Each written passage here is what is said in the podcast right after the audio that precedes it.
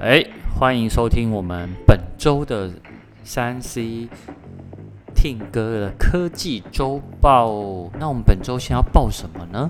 我们先来报一下上个月，也就是五月份的热销手机排行榜。那什么叫热销手机排行榜？就是他们有去呃实体的通路，然后透过调查，那市调单位呢，它会有数据统计。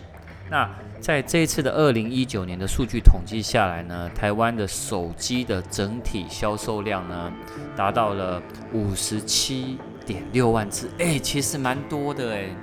你可以看哦，那个呃，我们在四月份的时候才四十九点五万只，三月份四十七点五万只，那这代表什么呢？代表呢，终于有一点点回温啦，因为。你知道现在手机哦，真的手机不好卖，所以啊，呃，我觉得每一家的厂商，他们每个月都在推新品。当然，除了苹果以外啦，因为苹果呢，他们还是以自己走自己的脚步啦，对吧？就跟着自己步调走了，走自己脚步，好像就是说，他们每年的九月才会真正发售。我这个最后会说。好，那我们先来看一下我们这次的。热销的单机排行榜有哪一些哦？来一一报榜给你们知道一下。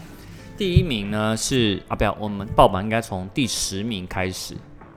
好，第十名呢是三星的 A 二十，这是三星的中呃低阶的手机哦。好，它是第一次新进榜。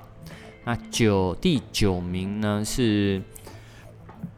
Apple 的 Ten S Max 的二五六 G，好，那但是在上个月呢，Apple 的这一支手机呢，它是在第八名，好，再来是第八名呢是三星的 A 三十，哇，三星真的是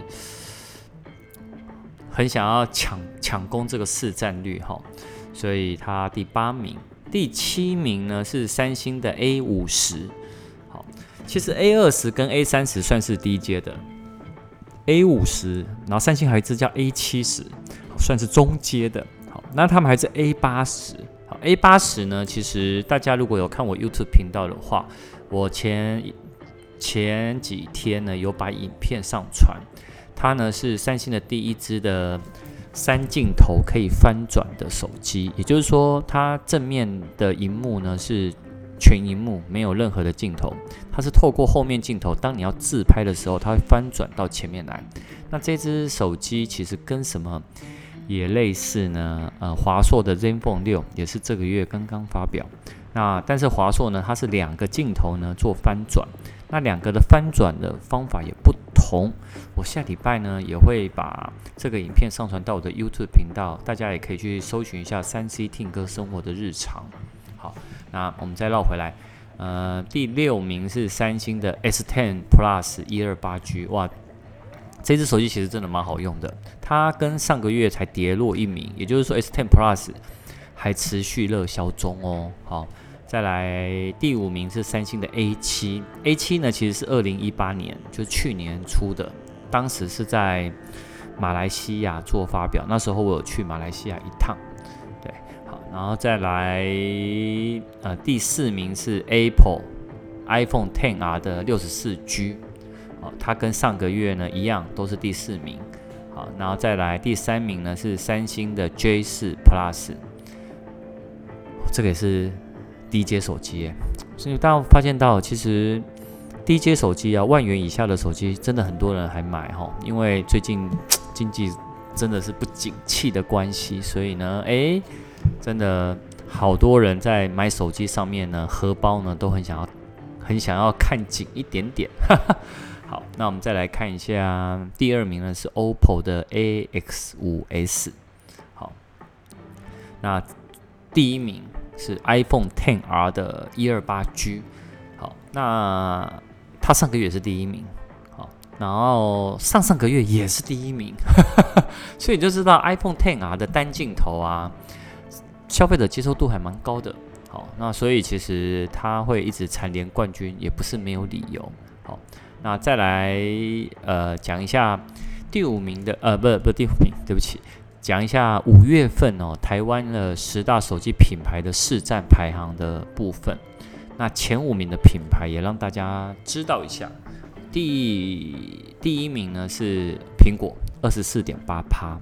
那第二名是三星，二十三点七趴。第三名是 OPPO，十点八趴。第四名是华为，八点六趴。然后第五名是华硕，七点一九趴。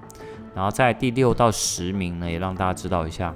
第六名呢是小米的五点九趴，然后再来是 Sony 五点六趴，然后再是 HTC 四点二趴，再来竟然是 Sugar 哎哎，出乎我意料之外，竟然是 Sugar，Sugar 是一点三趴，然后在 Nokia 的一点二趴，所以其实大家有发现到吗？果迷还是非常多的。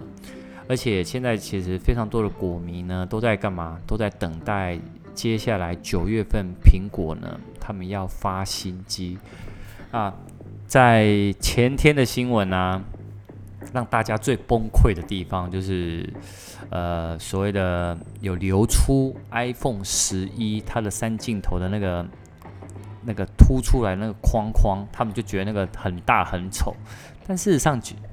我想，我很想跟大家讲一句话，就是很多的流出不代表是真的，他们到时候的产品就会长这个样子啊。所以我觉得我们最后还是等到九月份再来确定是否，呃，我们现在所有流出的照片是真的。因为呢，连有一些配件商呢都都打造出来了，但事实上，我我我跟大家说了，我觉得这件事情啊不用太在意，因为毕竟呢。我觉得可能七月底八月那时候流出的 iPhone 十一的，不管是间谍照啊，然后或者是模型机啊，然后甚至于配件啊，我觉得才会比较准一点点，所以大家可以再等一下。那反而呢，今天在节目的最后呢，我想要跟大家分享一下我用 iPad 的 OS，它这一次其实在 WWDC 二零一九。它有公布自己独立的系统，这系统呢，我用下去啊，我个人觉得很得分呢，它真的非常得分哦。得分的地方是第一个，原本呢，比如说你买了一台 iPad Pro，那 iPad Pro 呢，它已经有附挂自己的所有的键盘，或者是你买蓝牙的键盘嘛，对不对？可是不能用滑鼠，但事实上呢，iPad Pro 现在呢可以用滑鼠，哦，那你就有滑鼠又有键盘，对不对？而且它键盘还可以额外外接哦。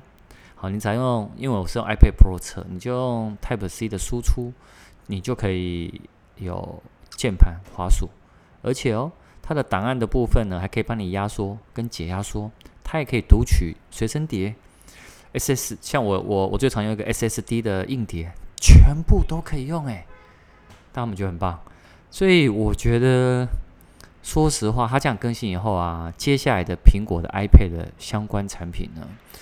我觉得它的销量真的会大爆发，真的，大家可以跟我一样，敬请期待。好，以上呢就是我们本周的三 C 听歌科技周报。那有任何问题的话呢，你们可以到我的 YouTube 频道“三 C 听歌生活日常”，我的 Facebook 粉丝页“三 C 有意思听歌”。那这是我的 Podcast 啊，对。那我的 IG 呢，搜寻三 C 听，好，全部都找到我。